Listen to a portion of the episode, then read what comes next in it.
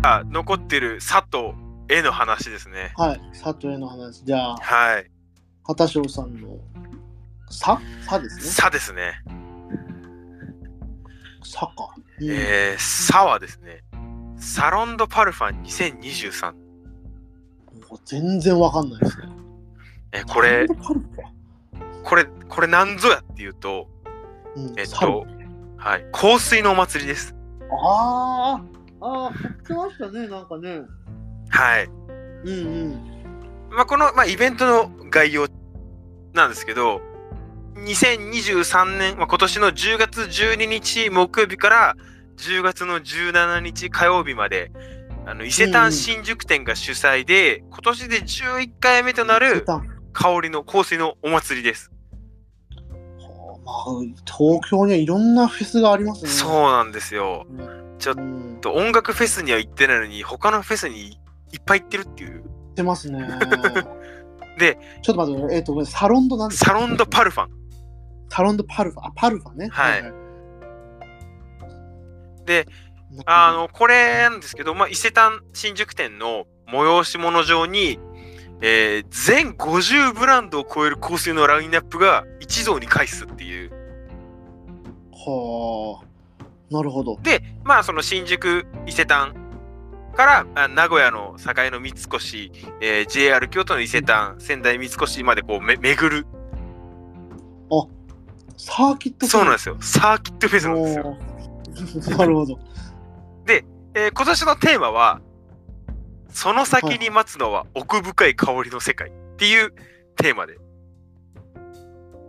はあ。その先に待つのは。うん、テーマがあるんですねそうなんです。よ。毎回。いやこれやっぱなんかその前回のえーっとえーっと前回のカルチュラル台風の時も思ったけどなんかうんこのフェスってもっとちゃんとみんな音楽フェスとかもテーマ決めた方がいいんじゃねってこあ毎年、ね。う毎年なってちょっと思っちゃいましたねなんかこのいろんなフェスを言言っててなるほど。でまあこれあの友達に誘われて行ったんですけどうん正直あの自分香水のこと何も知らない状態で行ったんですねうん。うん、香水ね。うん、全然僕も知らないですね。まあその普段全くつけないしうん、で香水って言ったらそのまあその香水に対する知識がないのもあるなあるのあったんですけどなんかこのは甘いロローズ系とかなんかわはいわかります？なんかあ甘い感じの。甘ったるい、うんあの化粧品売り場でツンとくるああそうですそうでですそうですす。うん、化粧品売り場で嗅ぐようなあの匂い以降が香水だと思ってたんですよねなるほど、なるほど。でそんな人間がここに行ってもう香水ってめっちゃ楽しいじゃんってなって帰ってきたんですよ。おー、なるほど。で、まあ、まずその行ってびっくりしたのはなんかどうやら香水ってその甘い匂いだけじゃねえぞ。っていうのにはいはい。まず衝撃を受けて、なるほど。そのまあいわゆるそのローズ的なそのいわゆるその香水の甘さみたいなのももちろんあるんですけど、あのまあフローラとか、まあ、シトラスとかウッドみたいなあの香水の、まあ、代表的な匂い。もそうなんですけど、ジャスミンとか焼いたクッキーとかココアとかメロンとか焦がし醤油とかいろんな香りがあるんですよ。はいはいはい。焦がし醤油？焦がし醤油についてはちょっとまた後で触れるんですけど、そう。あのーえお前これ香水の匂いじゃねえだろっていう大喜利、大喜利みたいな匂いがいっぱいあって。でお前人の体から焼いたクッキーの匂いさせてどうすんだよっていうちょっと思ってるとか。はいはい。でもなんかもうそこの時点でもう一個夢中になってるっていうかなんかどんな大喜利してくれるんだろうみたいな。なるほど、なるほど。でちゃんとそれがあのーいい香水として並んでるっていうかやっぱ焼いたクッキーではあるんだけど、よくよく嗅いでみるとやっぱそのクッキーとちょっと違くて人の肌になんかちゃんと香水としてなるようなそのクッキーの匂いみたいになってるっていうか、へえ。なんかそういうのもやっぱ面白くて、か、香りになってるそそうなんですよ。うん。ちゃんと、ちゃんとあの。その先に奥深い香りの世界が待ってるんですよね。おーキャッチコピー通りのそうなんですよ。で、まあ、実際に肌のせとかしてるわけじゃないから、まあその香りのどどどう香るかまでは分かんないんですけど、まあそのいろんなバリエーションがあるってこともまず知知れた。うんでそもそもね、確かに知らない、そうなんですよ。もうそこだけでなんかこう一個収穫物としてでかすぎる。うんうんうん。で、確かに確かに。もう一つ、そのすごい夢中になったものの要素として、あの香水のそれぞれに物語があったんですよ。ほう。で、物語。そうなんですようん。あのー私も物語大好きなんで、物語で全てのものを見てると言っても過言ではないぐらい物語が好きなので、こういうものにやっぱ弱くて、その香水が、あのーど、どんなイメージで作られて、どういう、こう、想像を膨らまして、この匂いの、そのテンションの作り方とかをしてるとか、っていうのに物語があって、なるほど。それがこう、匂いだけで物語を作るっていうところの面白さ。うん。あんまね、イメージできないですけどね。うん、そ、そう、そうなんですよ。うん。で、まあその、ど、例えばどういう物語があったんっていうのだと、あの、まあ、セルジュ・ルタンスっていうそのブランド、はいはい。あの、まあ、フランス生まれのブランドなんですけど、そこにあった、水の三部作っていうのとかがあって、ルタンスの水、水の言葉、青のきらめきっていう3つの香りがあって、なんかこう、水って本来香り持ってないじゃないですか。そうですね、確かに確かに。持ってないうんんですけど、この水の三部作の匂いを嗅いだら、水っていうものが鮮明に思い浮かぶようにイメージしてこれすげえな。うん。えー、存在しないはずのね、そうなんですよ。で、それだけじゃなくて、その水の言葉っていうやつは、その、まあ、はい今このセルジュ・ルタンスの説明読むんですけど、水は無色透明で香りを持たない。しかし、深淵では音も立てずに水は香りを語り出す。綺麗な水の爽やかさと、朝一で飲む冷たい天然水みたいな、えー、あ、そう、ここは自分で書いてた。感想だ。あ、そうです。そうです よあの、この、深淵では音も立てずに水は香りを語り出すって、めっちゃかっこよくないですか、かっこいいですね、確かに。まあ、ポエ、ポエティックね結構そのポエティックなのが多くて、香水って。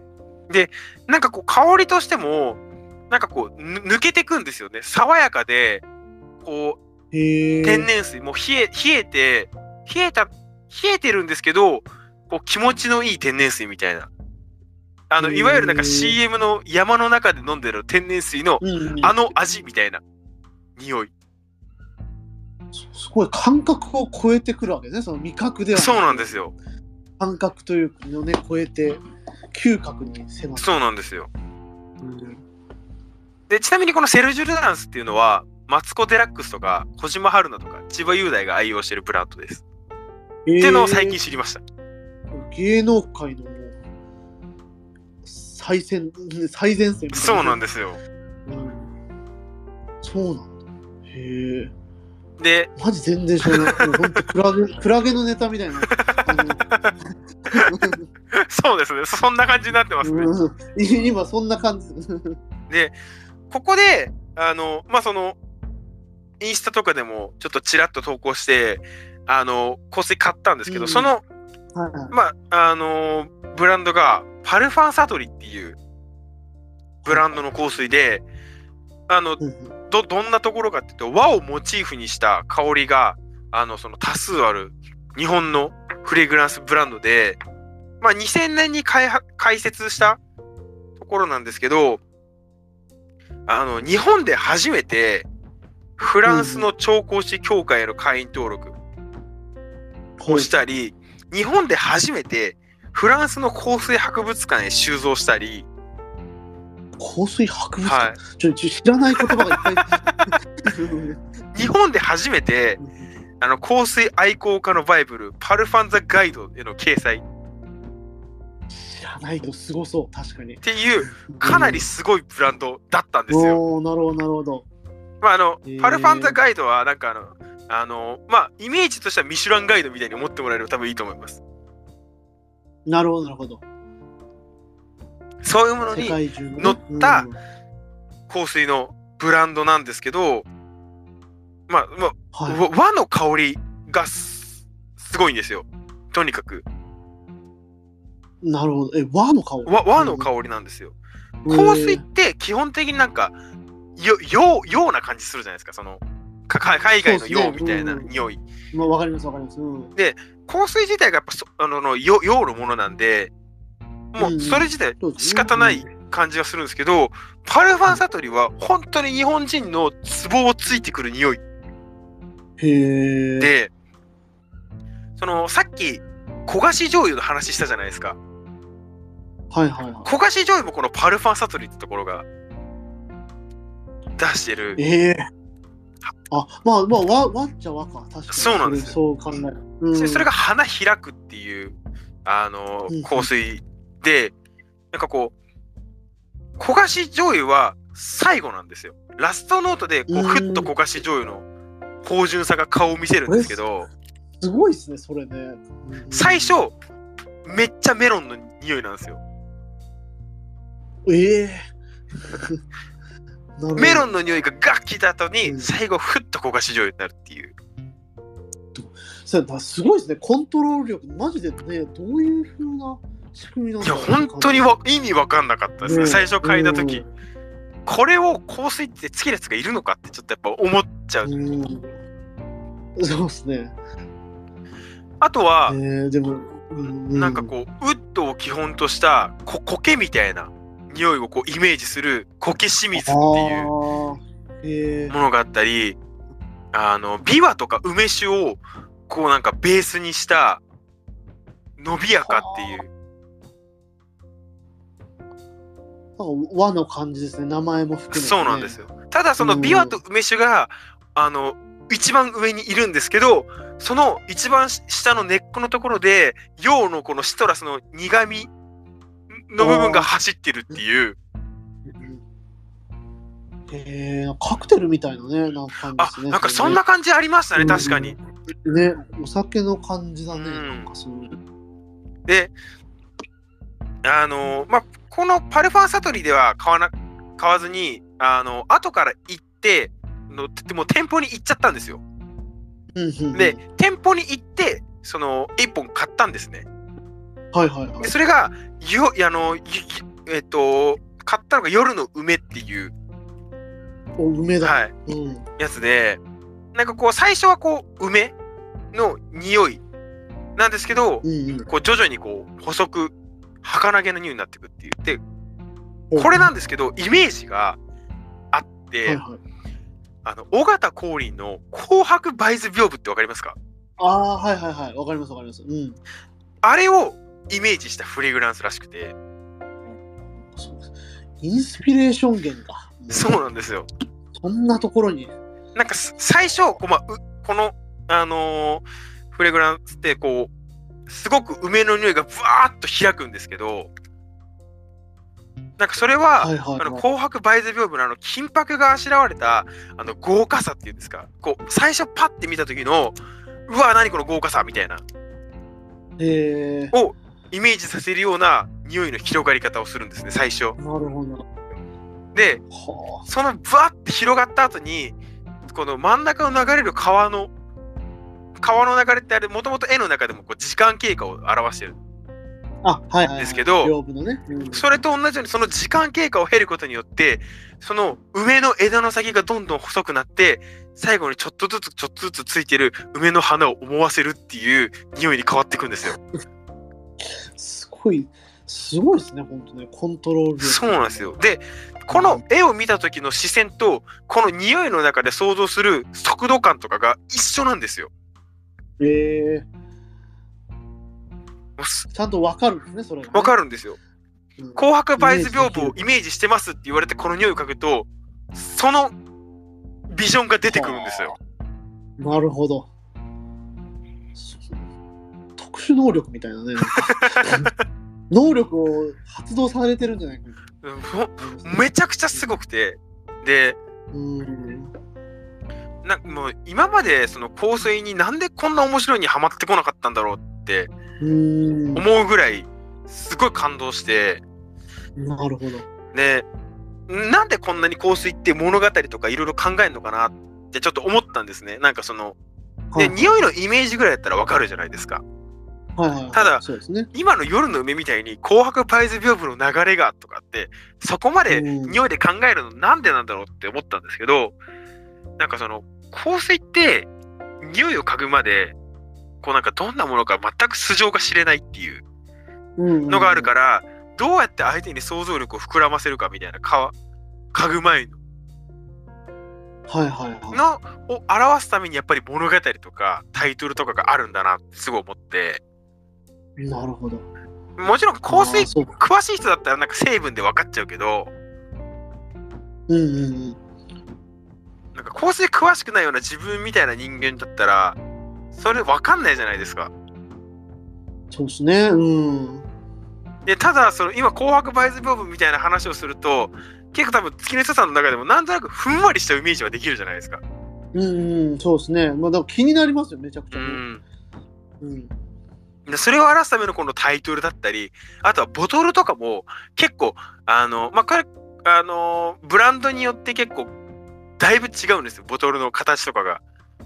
そこでこうなんかどういう香りの個性なのか色を出してたり、ああとは瓶とかでもね、そうなんですよ、う全然違うんですよ。なるほど、なるほど。あとはやっぱイメージ画像とか。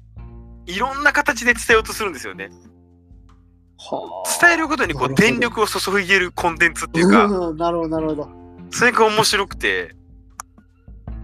なんかなるほどな。あのー普通に食べないと分かんないだと料料理とかも一緒なんですけど料理ほどの蓄積とかがなかったりなんかビジュアルの違いもそこそんなにないんでなんか本当に想像するのが難しいコンテンツだなと思って。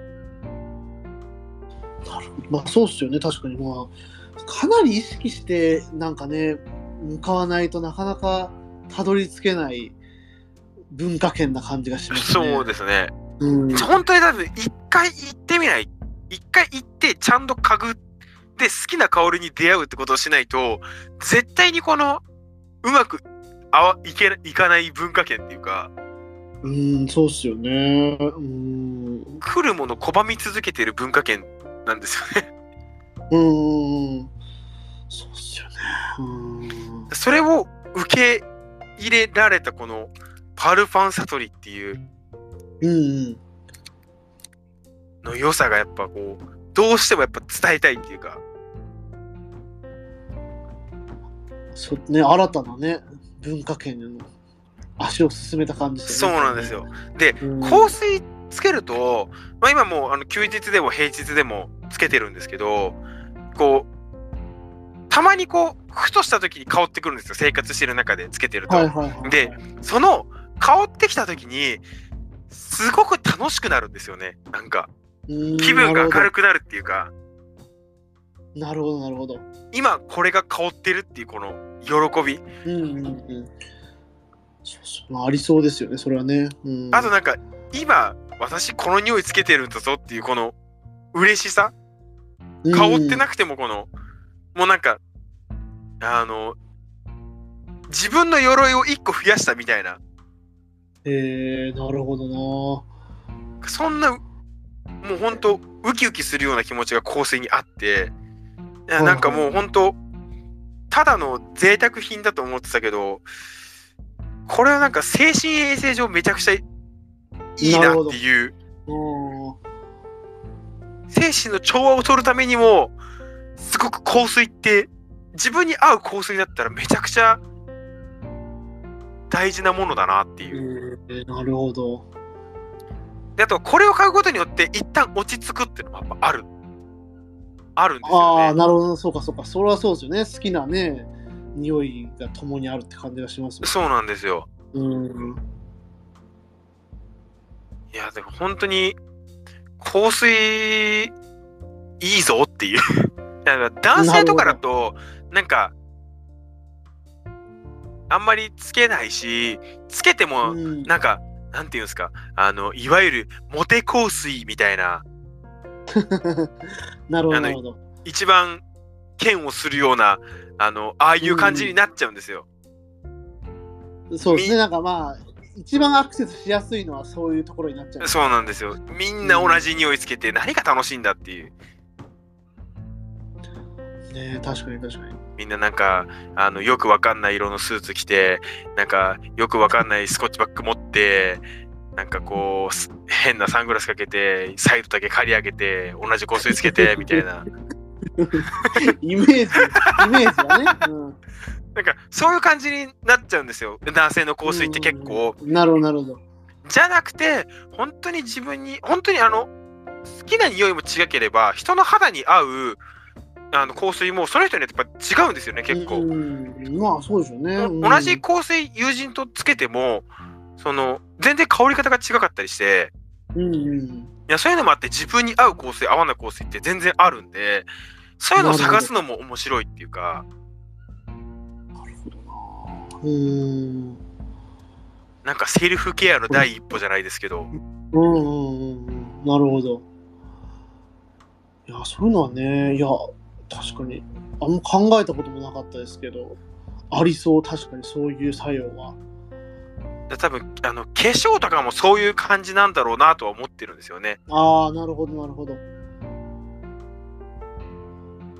っぱ来年の目標はあのちょっとネイルをするっていうのがちょっと目標ですね、ああ、ネイルね。はい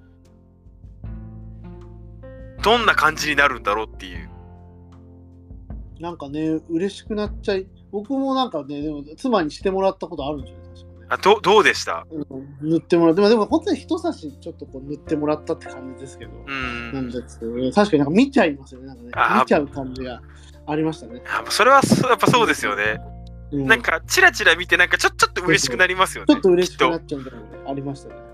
うん。と香水も今それなんで、なるほどな。もうつけたところずっと嗅ぐんですよ。うん。いやー、そっか。これはまたちょっと新たなね、文化圏の話って感じで、そうですね。ポップカルチャーにね、またちょっと幅が、幅が生まれましたね、これね。うん、あの、ポッドキャストってこの音声でやることではないと思うんですけど、まあまあ音声で香りの話って、でもね、伝わるものもあるかもしれないですね。でもね、やっぱその物語とかがね、付与されてるんであれば、そうですね。気になってはいると思いますよ。今、ビジュアル情報もない中でね、聞いてもらってるわけですから、そうそうですねね、。相当気に、より気になるような感じがしますけどね。まあ、あの東京の方はぜひそのパルファンサトリ、六本木に店舗があるので、ちょっと、うんうんなんか気になったらちょっと調べて、もしよければ行ってみてほしいなって。なるほど。あの全然無料で行って、全然買わずに帰るのも全然いいうんありなんで香水って結構そうなんですよ。香り合わなかったら、あんま買わないよねぐらいな感じなんで、ああ、まあまあそうですか。確かに確か敷居はゆるゆるなんですよ。に。なるほど。で、いろんなのを嗅がせてくれるし、うん。だから結構おすすめですよ。なるほど。はい。これはまたちょっと新た新しいカルチャーそうですね。あでしたね。はい新しいカルチャー、サデ、カルチャーサウンドパルファン、はい。2023です。さ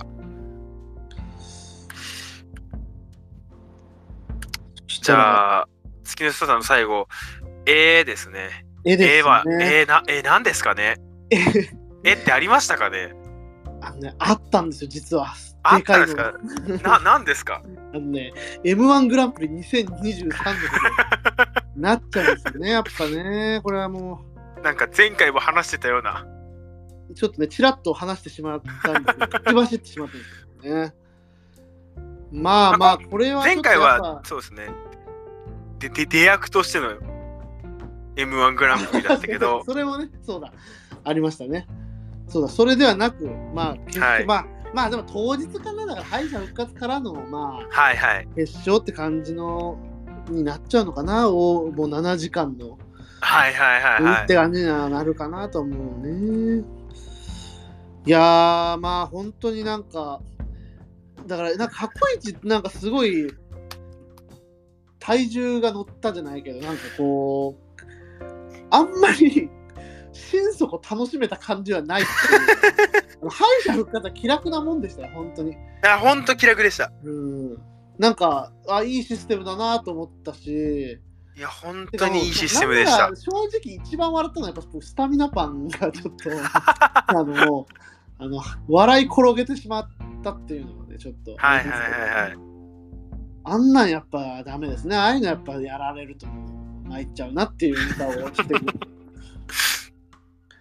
だからまあまあだけどやっぱそのね本編のその一発目のその令和ロマンっていうのが終わったなって思いましたね。なんか本当になんかマジで、マジでなえなえました、一回。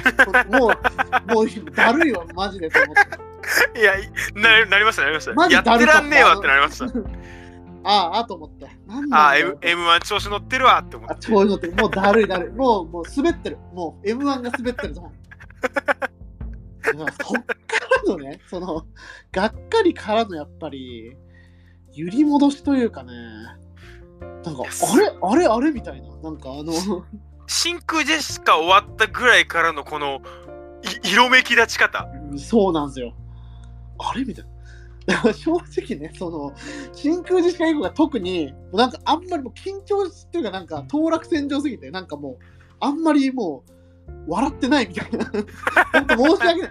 本当申し訳ないけど、あんまり、あんま面白くなかったです。なんか、いつもより、やっぱ。ずってぐらいなんかね、やっぱその、ひいきにしてるコンビが先に出るって、こういう怖さがあるんだな、みたいなのが。本当に過去一ドキドキはしましたね。ドキドキしましたね。ちょっとね、すごい変な回だったとは思うんですよね。点数が伸びない印象があるし、でもそれはやっぱり、令和ロマンがエグすぎただけだしみたいな。なんかちょっと本当昔の M1 をちょっと思い出すような、こう、お重さというか。うん。なんか、あの、本当にか軽軽くなったの、あのー途中の肝立ちぐらいですよね。肝立ちでなんかふっと。ヤーレンズとマユリカが結構続いて、マユリカとヤーレンズか。で、並んでたマイクあれですね。マユリカ、ヤーレンズ、真空ジェシカで並んでた、あのぐらいすごいいい感じだったんですけどね。マユリカのあの平場に、ちょっとあの、大会の空気が助けられてたっていうか、うんそうですね。うん。だああそこがやっぱ、てかまあ、今回平場が結構軒並みうまくいってた感じはあったんであそうですねうん確かにそこがちょっと良かったのかなと思いますけどなんかね本編になるとすごいスンとなる感じがあったりとか。本当あの敗者復活であんなにガー盛り上がってたのに、うん。本編になった瞬間スンってみんな。ねななるんすもんね。だいやマジでなんか本当に全然準決勝の評判と違うしマジでマジでわからんな M1 って思いましたね。なんか正直ダンビラムーチョとか自分大爆笑してたんですよ、ね。いや面白かったですよね。うん。なんですけどなんかもう本当に審査員にまるでハマってないのが見えちゃって、うん、あららららみたいなね。まあ、天体観測とアイドルであそこまでハマんなかったら終わりだよみたいな。終わりだと思う。うん。いやまあでも本当天体観測まあねえいや絶妙なんですけどね選曲もね。でもあの面白さが分かってるとやっぱ天体観測のオ、ケのあの感じを知ってないととかはねやっぱあそうですあねるし、正直でもあれやっぱ世代ですよね。カ世ラオケに天体観測を歌いにカラオケに行ってるっていうのがやっぱ前提条件うん。出てきちゃうから、ね、やっぱね20代30代のネタなんだなっていう。で客多分純潔はあっこが拍手笑いだったっていう。もうずーっと拍手笑いだったみたいな感じらしいんでいやもうだ準決勝に行くような人たちってやっぱそれぐらいの年代じゃないですかそうっすねそりゃ拍手笑いになりますよねなると思いますだからやっぱその感じでいくとなんかやっぱりこうねうーん、なかなか伸びなかったのかなとか思いましたね。決勝だけやっぱ年かなり年上を相手にしなきゃいけないっていう。いけないっていう。うん。これはね、まあ、ほんとしょうがないとこなんだけどもっていうのもね、あるんですけどね。まあでも、そそんな中でもやっぱり、なこんなことって起こるんだなっていうのはね、一番思ったし、まさかこの、今この世界が、令和ロマンが優勝してる世界になるっていうのが、なんかこの、夢すぎて、なんか、いや、本当ですね。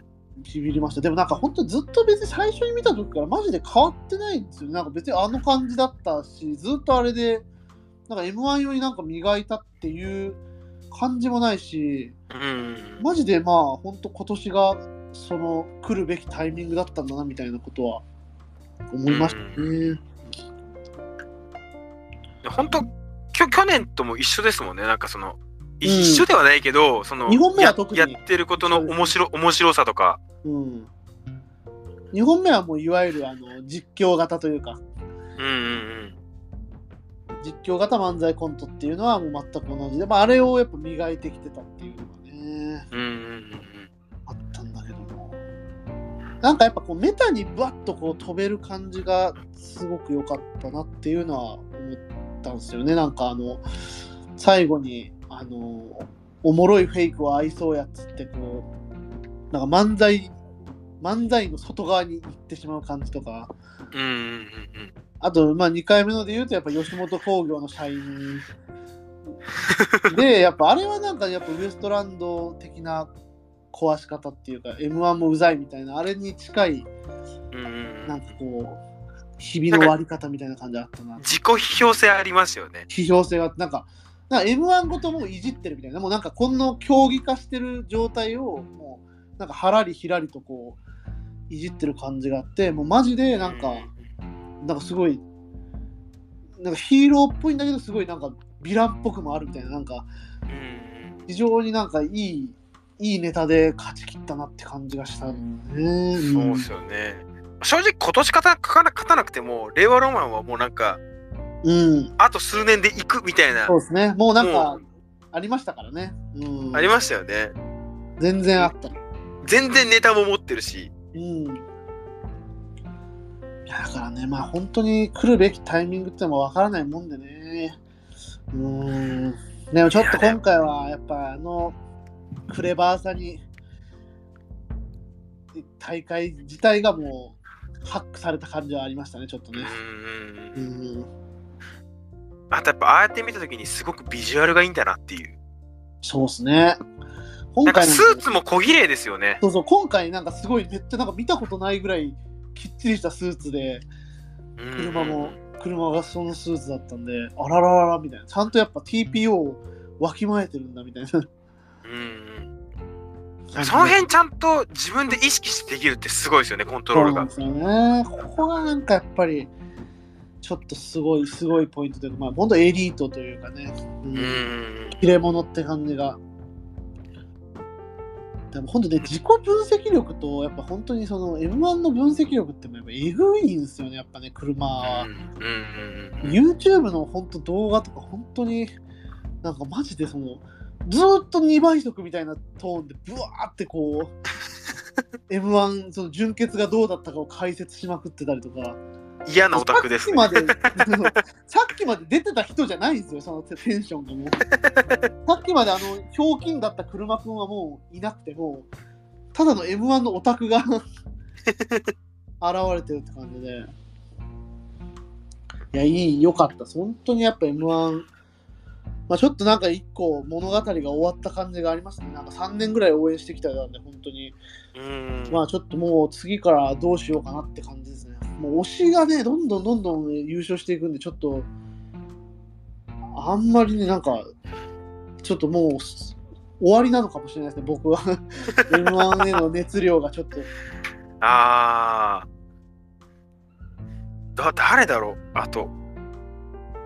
だまあ、順当にいけばね、やっぱラストイヤー組を応援したいんでね、僕はデルマパンゲとかを来年は多分推していくことになると思うんですけど、来年大宅最後ですよね。大宅とかが最後なんですよね、大宅最後。決勝には出てほしいなと思ってますね。うん。いや、全然いける、いけると思いますけどね。いや、いいってほしいですよね。言ってほしいです。大体はすすごいんで、本当にもうどんな場でもめちゃくちゃ受けるんでね。うん。いやー、ちょっとね、すごい。またちょっと、でも、まあ、しばらくは余韻というか、マジでその正月のなんか、ネタ番組とかに、令和ロマンがチャンピオンとして出てみたいな。なんかもう、こんなに供給があっていいのかみたいな、もうんうう、ん。普通に正面から嬉しい感じが、今はありますね、ずっとね。で、令和ロマンだったら、あれじゃないですか。あの、そのネタ番組それぞれで全部違うネタやるとか全然しそうじゃ全ないですか。然できますよね。全然できますよね。全然できるんですよね、本当に。あのパターンもいくらでもあるんで、マジで。ちびまる子ちゃんとかな、めっちゃ面白いですよね。これはね、本当に、どこで何が見れるかっていうのをね、楽しみにできるなと。うんうん。よし、まあ、本当にやっぱ、ああいう本当にずーっとふざけれる人が優勝っていうのはいいなと思いますね。いや、本当ですね。あとやっぱ令和ロマン優勝したから、あのーオールナイトニッポンとかあ始まるんじゃないか。あ、ラジオはね、ゼロとか。うん、まあ、ただ多分、ねね、年始の特番はやるんで、きっと、そうですね。うん毎年の流れで見ると。そこがちょっと跳ねればって感じですよね、だからね。でも、クロスのこの前単発やった時点で、ねうんはい、跳ねてたんで、なんかゼロぐらいは誰か押しのけて入っちゃうんじゃないかってちょっと思ってるんですよね。なるほど。まあ、令和ロマンはね、結構ラジオいっぱい持ってるんで、今。インターネットラジオのもう、申し子みたいな感じになってるんで、そこがね、ちょっと気になるところですけど。どうなんですかねかね難しそうですよね。うん、難しそう。うんでまあ、ちょっと、すごかった。なんかもう、嘘みたいな一日を過ごしたなと、昨日は。最後の結果発表の時も、めっちゃワクワクしませんでした？あれやばかったっすね、なんか。もう審査員、うんみんな最高でしたよね。最高でした。なんであんな綺麗になるんだろうと思って。なんかもう示し合わせたかのようでしたもんね。うん。あんな綺麗なね、格子状の。うん。ね、いや、で、まっちゃんで決まるっていうのもなんかね。うんうんうん。うん。いや本当ずーっと言ってましたもんね。なんかそのファーストラウンドで、れうん令和ロマンが令和ロマンがってずーっと言ってましたもんね。言ってましたね。令和ロマンの衝撃に、まっちゃんは完全に持ってかれてました。まあ、基準をちゃんとね、置いてたっていうところが一番でかいと思うんですけど。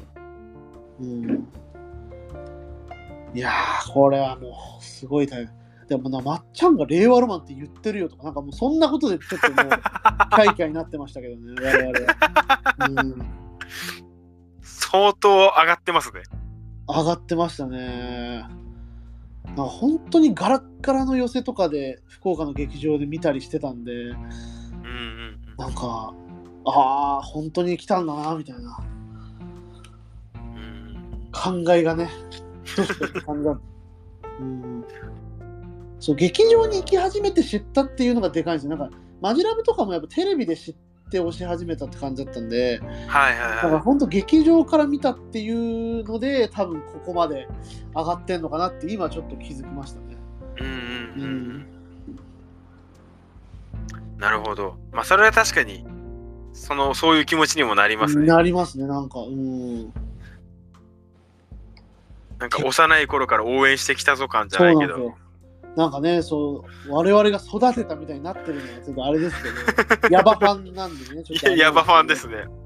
いや、まあそこまではね、言わないですけど、でもやっぱりなんかね、本当いや、ありがとうみたいな、本当に福岡の劇場がね、大和証券の劇場でよかったなと思うばかりです。いや、わかんないですよ。理由はわかんないけど、なんかめっちゃ来てんですよ。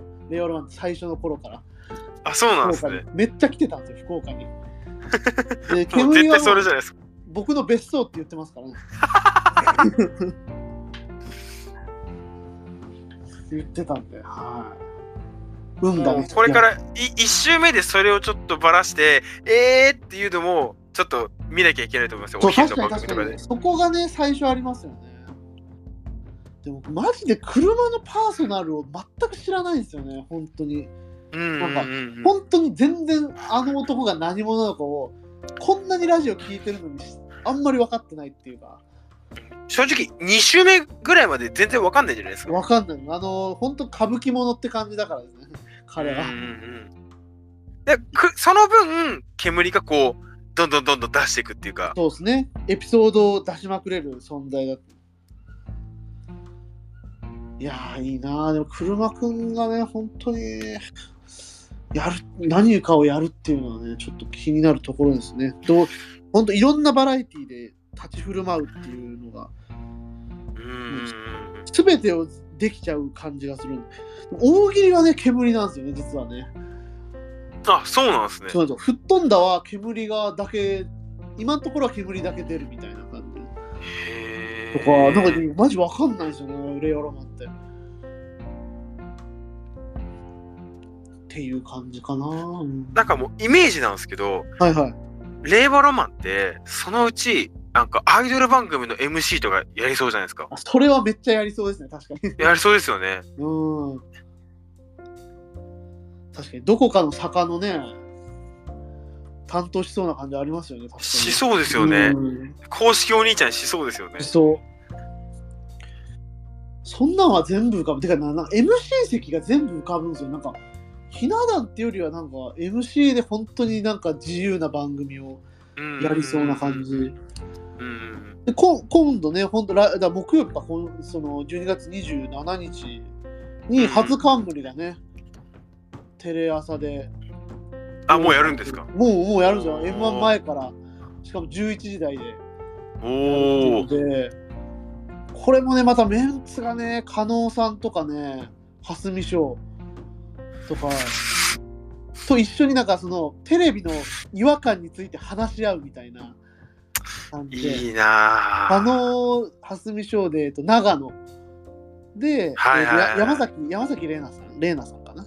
はいはい。山崎玲奈ですね。荒内舞さん、新内舞かな。新内舞です。新内舞さんと、あと、苦味17歳の平沢あくびとドスモノスのタイタンっていう。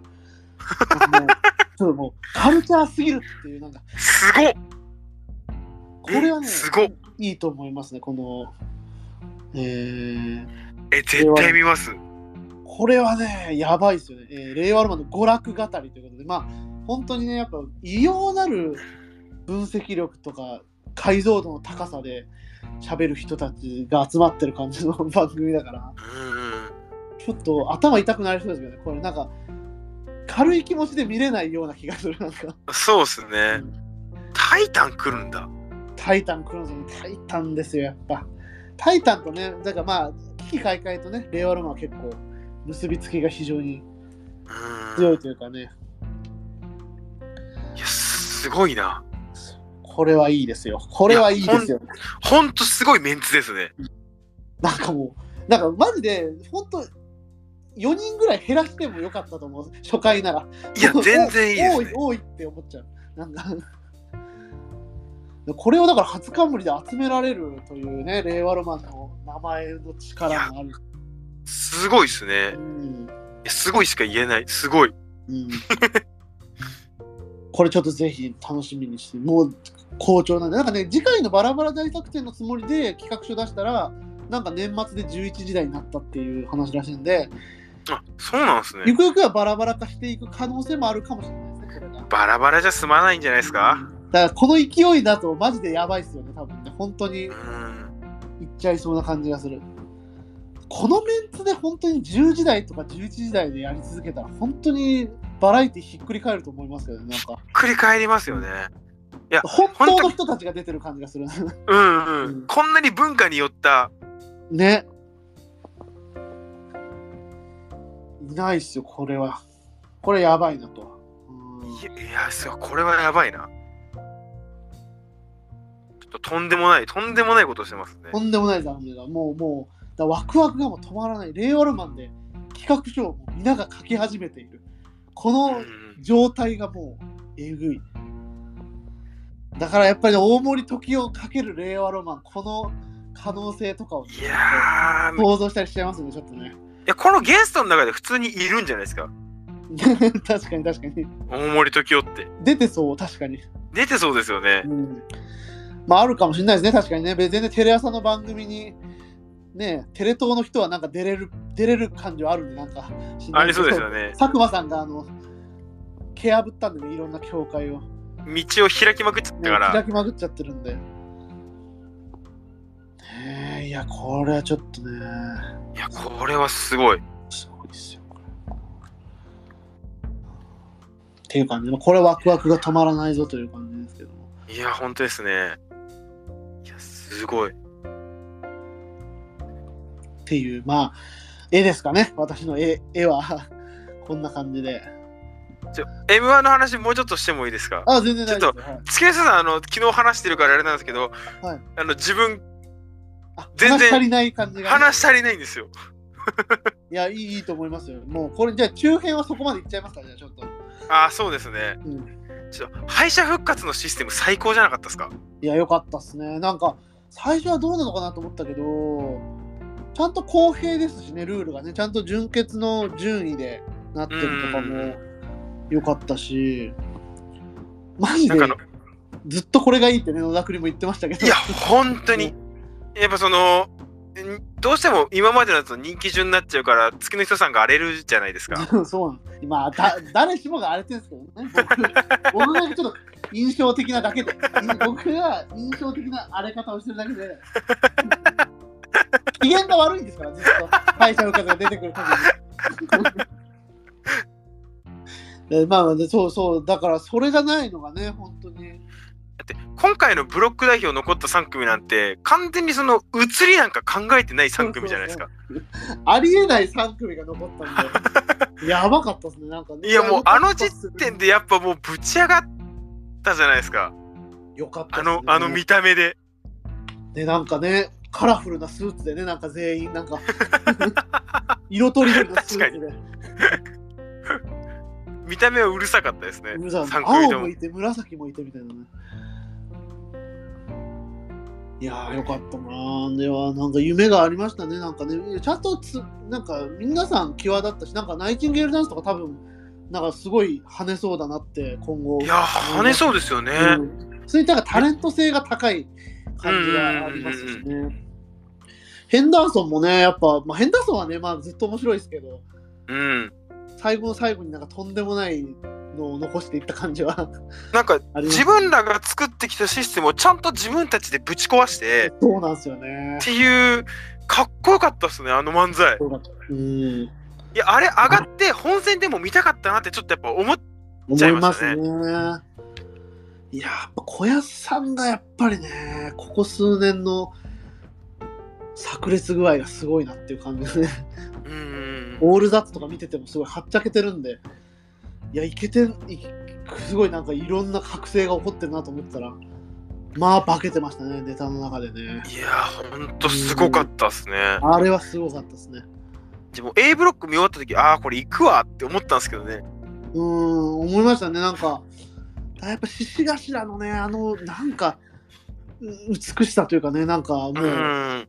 やっぱ、何にもしないってね、ボケもツッコミもしない、歌って笑ってるだけで、うん。ね、ああれってすごいっすよね、あれね。でも客席巻き込みまくっちゃっうん、て、もうみんなの心掴んじゃったってのはやっぱあるんですかあね。りますよね、多分ね。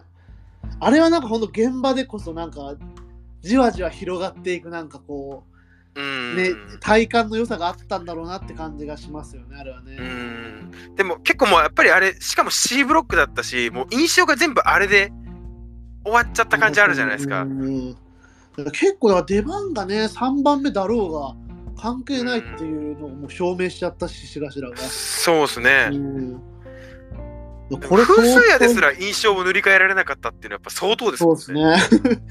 だいぶすごかったですけどね今回は。いや来てるないや行くんじゃないかってちょっとね一瞬思いましたけど。まあやっぱちょっとあの現場の感じはやっぱ獅子頭だったのかなっていうのに納得もしましたしね。うんいやただやっぱその獅子頭めちゃくちゃ面白かったしやっぱもう自分もめっちゃ笑ったんですけどはいはい。あれってやっぱちょっとなんか注意しなきゃいけないなってちょっと思って、あのネタって、笑いの構造が嘲笑の笑いじゃないですか。まあそうですね。まさになんか。そそこだけなんかもうすげえ笑ったけどなんか本当に笑っていいのかなってすごく後で思ったっていうか、ここね、だからなんか、うーん、そうなんですよね。獅子頭のがね、言ってるからっていうのだけですもんね。今その笑えるっていうのね、こうハゲネタそうそうをやりなんですよねたいっていうポイントがあるからこそだからですね。うん、成立してるのであってっていう。で結構じ自分らとかはもうあの獅子頭があの全てのハゲネタをやってハゲネタを終わる、うん俺で終わらすって言ってるのを知ってるからそうですね。笑えるっていうのはあるけど、うんそうじゃない人が見た時にあれってただの嘲笑の笑いだよなって思って。ねなりますよね。特にだから2本目はなんかその感じが結構顕著だったのかなってはちょっと思いましたけど。ああそうそうですね、なんかそうだからちょっとみんな、ちょっと引いてるまではいかないけど、うんなんかね、うん、なんか、それもなんか、そのネタだったら日本の社長の方がよくね？みたいな。そうですね、日本社長の方がなんかまだこう、なんだろうな、そうダメに決まってるから、うんっていう。うん、結局辻さんがぜ全部悪いっていうあのそうなん一番悪者。一番悪い。あね、やっぱあっこまで行くとね、またちょっと話が変わってくるっていうのはあると、めっちゃ難しいですけどね、本当にこれって。うん、でもやっぱただこれで、あのなんか敗者復活の審査員やる芸人たちが誰を挙げるかっていうことに対してやっぱもっと考えるっていううん、ことにもなるのかなと思って、確かに確かに。うん、なんか別に獅子頭が失敗とは思わないし、うん、めちゃくちゃ面白かったからあれは上がって叱るべきかなと思ってるんですけど、うん。その後の本戦でどう見えるかってのはやっぱ全然違うんだなっていう。ねえ、ほんとそうですね、これはね。まあ、ネタ変えた、まあでもね、僕は変える方が嬉しかった、変えた方が嬉しい派なんで、うんうんうん。変えてくれて嬉しかったなとは思いつつも、まあ、そうはうまくいかんかという感じそうです。ね。うん。M1 は本当にわからない。今年でマジでわからなくなった。うん。うん、じゃあ本当敗者復活が本当に面白くなったから、そうなんですよね。いや、面白かったな。エバースとかね、僕めっちゃ好きだった。めっちゃ面白かったっすねめっち。ゃ面白かったですよね、エバースね。めっ。うん、正直 B でエバースだと思ってました。エバースだと僕も、まあ、生き切ってくれたらなと思いましたね、正直ね。うん。うん。そうだから、エバースとかは、まあ、去年のネタ、あんま覚えてないですけど、去年の予選でやってたネタも、めっちゃ印象に残ってて、やっはいはいはいぱ準決まで来たんで、なんか、いや、すごいのがあったなと思って、なんか、最初入りはなんか割と、なんかありそうな、なんかファンタジック系かなと思ったら、なんか、話の積みた積み上げ方みたいなのが、うんうん。なんか全部すごいちょうどいいというか、ブチギレすぎてもなく、センスっぽく振り切ってるでもなく、なんか、いい、いい会話があったんですよね、なんかそこに。うんうんうんうんうん。なんか本当にちゃんとあの言ってることは子供系だけど、うん。ちゃんとコミュニケーション取ってるんですよ。なんかそうそうそう変なことは言ってないっていうか、ちゃんとそうだったら、その、マチダウルスの場合はこうなるだろっていうことをを 中心に据えてるのが、なんでやねんとかで、そうだったらこうした方がええやろみたいなことじゃなくて、その議題の中でずっとやってる感じがうんめっちゃ良かったのかな。うん。1000万だったらここまでだよとか、なんかすごくリアルじゃないですか。うんありそうなところをね、ちゃんとついてくる。うん。なんかああいうディティールの細かさみたいなのがなんかう、いや、いいっすよね、あれはね、やっぱすごいなと思ったな。で、あとやっぱなんか、あの、エヴァースのあのネタの良さって説明ゼロでいけるじゃないですか。そうっすね。うんうん。なんか結構今年の M1 の本戦って説明多くなかったですか？序盤の。わあ、多かったかも、確かに。今から笑ってください。笑える状態整いますよっていう時間が確かにうありまん。したね。モグライダーとかね。あ、そうそうそうそうです、そうです。んそれこそ天体観測でもうあ結構そうそうじゃないですか。一番歌い切るっていうね。歌い切るっていう。そう考えるとあのエヴァースのドーンで始まれるねあのタイプは強いなと思ってそうですね。もうなんか、初見でも全然なんか、ああ、面白い、面白い、面白いってなりながらなっていけるような。うんいや、ストレート決勝じゃないかなと思いますけどね、来年はマジで。いや行くならそうですね。なんかもう、配布って空気じゃない気がして、エヴァーそうですね。うん。なんか、配布はもっと元気ある人みたいな、なんかそんなようなイメージが出てきたっていうか、そうですね。それこそ風数やとか言ったら、ね、風水屋だったらマジでなんかすげえドカーンとこうなんかいったような感じありますよね、今年の感じだとなりますよねうんうん。なんか今年はこの破壊を求めてたのかなっていう感じがしたんで、みんな。うん。一組目になんかすごいのが来ちゃったんで、なんかこう、っていうのがね、ありましたよね。うん。うんいやー、うん、難しい。でもやっぱ、すごい大会だったなと思いますね。いや、本当そうですね。で個人的には豪快キャプテン、その3回戦のネネタとか見たときにめっちゃ面白くて応援してたんですけど、あ、あ、あんなに、あんなになんかネタ持ってなかったんだっていう、ちょっと悲しさが。3回戦のだって、喫煙のやつですよ、禁煙のあ、そうです。あ、もうタバコタバコあれめっちゃ20本のやつあれね。あれめっちゃ面白いですよね。あれやばい。あれやばいっすよね。正直3回戦のネネタ見てて、もうトップ1、2ぐらい面白かったなっていう。あたし20本っていうね。リズムだけでやってる感じね。あれ、そう、なんか、あのネタは知ってたんで、今回のその、あたし20本的なゾーンが来るのかなと思ったら、待てど暮らせど来ないって感じだったんで、そうそうなんですよね。うんなんか、待っちゃいますよね、あれはね。あたし20本ね。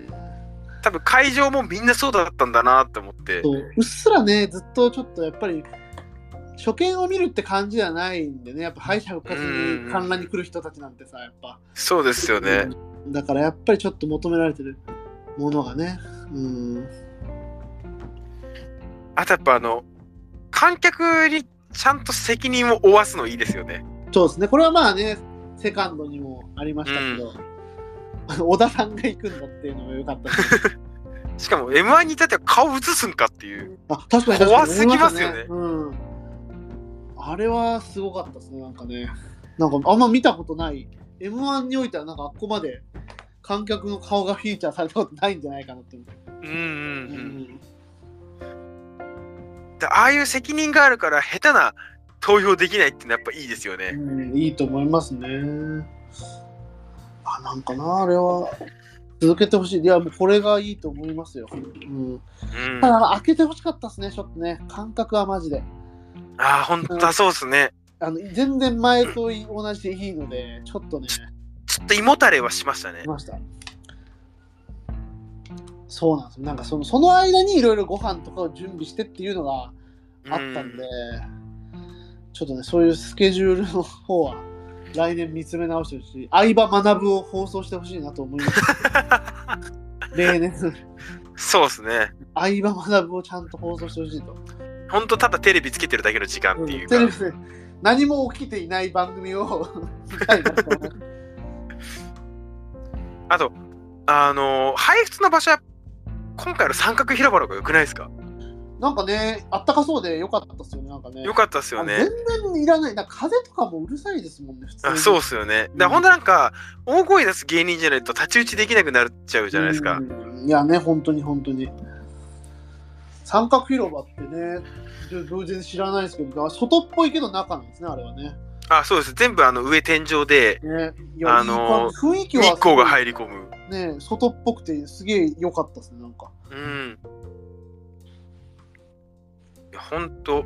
でああいうところだとなんか、ハイツとか、あの辺が確かに確かに。光るじゃないですか、きっと。うんでしかもなんかお客さんもめっちゃ多かったんで、なんかそのさざ波がこう、ブワーっとなってくみたいな感じもいけると思うんですよね。なんかね、そそれこそハイツみたいなタイプ。ね。うん。っていう感じでね、すごいいいシステム改良がまだまだ変わっていくところがああって、でも結構完成した感じはちょっとありますけどね。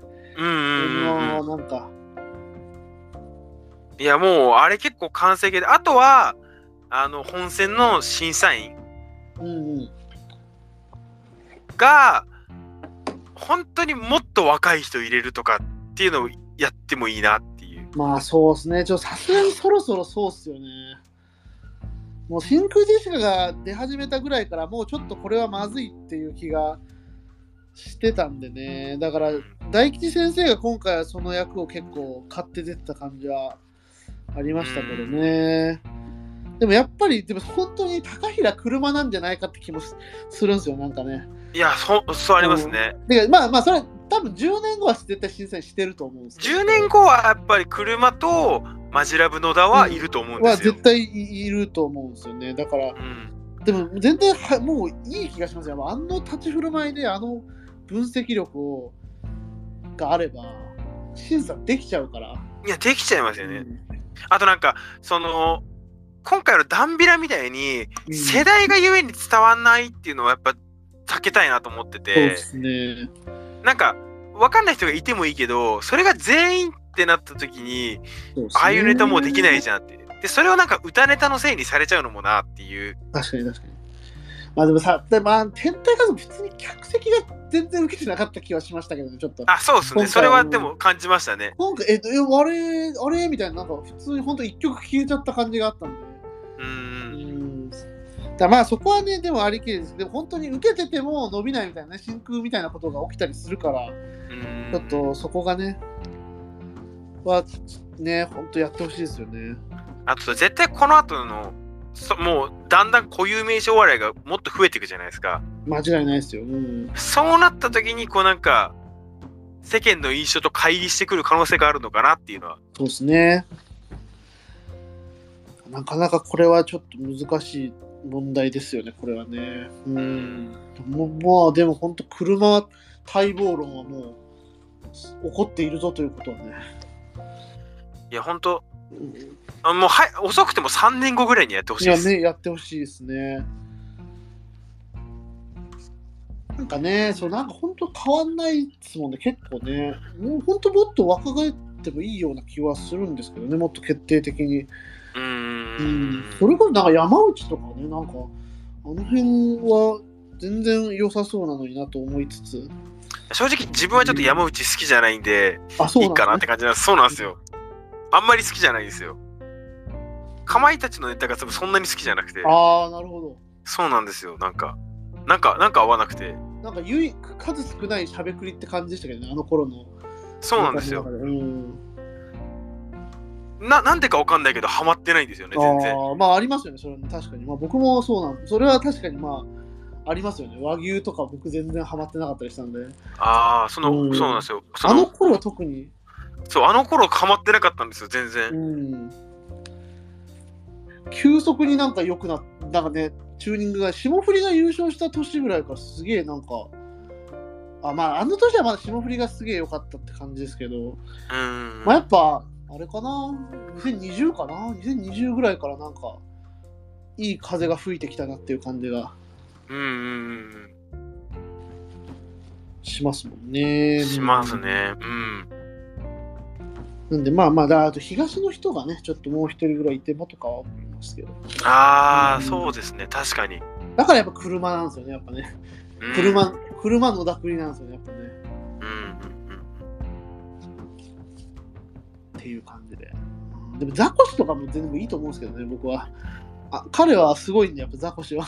うんうんうん審査力として。だから、志らく師匠みたいな感じで、異文化を出す出してもいいのかなと思いましたけどね。うん、なんか点数が変に伸びるってこと今回ほぼなかったじゃないですか。そうねうんなんかだからそれが一人だから全然なんかこうあんまりそわそわしないっていうか、うんうんうん。結構みんな同じ点数だよねみたいな。なるほど、なるほど。うん。まあちょっとそこがね、まあまあそれ割れるのは全然面白いんでいいんですけど。う。うんんでその風数屋とかが例えば行った時にうん。2人だけめっちゃ高い点数つけてあと低いみたいなのがい結構面白いじゃないですかその点数とか。それは欲しいですよね、確かに。その、とんでもを受け入れる枠はね、今年、とんでもが結構少なかったんですよね、結構ね。そのなかなかったんじゃないですか、うん結構。なんか、なしで、すごいこう、なんか進めやすい回だなと思って、あの、M1 を。うんうんうんでもやっぱあのいわゆるば化け物枠みたいなのがこ今後出てきた時がっていうのがねちょっと気にうん。なる。うんなんかそれ、それのための審査員がやっぱ一人はいてほしいなっていう、うもうひもう一人ぐらい。思いますね。う。うんん。そうやっぱ上沼恵美子ってめっちゃ良かったなって、ああ、なるほど。すごい思っ思うんですよね。なんか当たり障り。のないコメントを言わないじゃないですか、まず。好まあそうですね。うん。きとか嫌いとか。うん。そこがね、まあそのなんか明快さみたいなのはやっぱ必要だなと思いますね。うん。うんだこ今年今回のやつ最後であのさやかのネタが微妙だったけどねってあれもすごい良かったっすね。ねやっぱくんちゃんがそこかとは思いましたね。やっぱなんかう、ん。あれを言えるってのがやっぱうん。であれ言ったことによってさやか自体もちょっと救われた感あれだと思いますよ、ありましたもん。ね。いや、まあでもなんかあれをやりたかったらしいんだね、さやかは。あそうなんですか？いやそうなんです。あれをやるために1本目を磨いてきたんですって、決勝で。へえ。だから、わかんないですよ、あの人。本当に。よくわからない。なんかその一昨年でしたっけ？唐揚げ4とかも。ああ、敗者復活ね。はい。でそれも、さやかってたまにあるじゃないですかそういうの。そうなんだよ。あれなんですよ。あれって同じ系譜で、無観客ライブの時に、そのダブル東と皇帝を笑わせるためだけに作ったネタなんで、ああいう感じ、ああいう感じの仕上がりの、あれをやりたいんだっていうのが、わからない。だから本当に彼らはわからないですね。うんでもなんか滑るとは違ってなんか美学感じていいですよねあれは。あれはあれで。うん、まあなんかやり通すまあなんか本当にさやかってやっぱこれをやりたい人なんだなっていうのがね思いますしうんっていう感じで。そうですね。ある程度、ある程度話し切りましたわ。M1、あ M1、M1 欲を出し切りました。よかったです。じゃあまあ。ちょっと、もう昨日あの月の下さんが1時間半ぐらい喋ってるんで、ちょっとここで喋らせるのはあれなんですけど、はいはい。いやまあ僕は まあまあでもやっぱねちょっとねやっぱねテンション感違うやっぱね温度差あるんでやっぱり令和ンの優勝あんま快く思ってなかったんであの相方は、あのいやそんなことはないですけどなんかうっすらとこう快く思ってない感じが漂ってるからまあこれで手放しで喜べる機会っていうのはね、うん。うん、いやよかったですよ本当にいや、うんほんとよかったっす。っていう感じでじゃあはい。中編を終えてはい。じゃあまあ後編でベストポップカルチャーポップカルチ10をねはい。ズババババと喋ってそうですねまあこれはまあまあそうそうなりますからね。そうですね。感じでじゃあちょっともう、スポポポポッと。ポポポポンって。でまあちょっと喋ったことないやつは軽く言うみたいな感じでやそうですね。っていこうかなと思いますんで。はい。じゃあじゃあ、終了一旦終了で。はい。じゃあ後編お願いします。はい。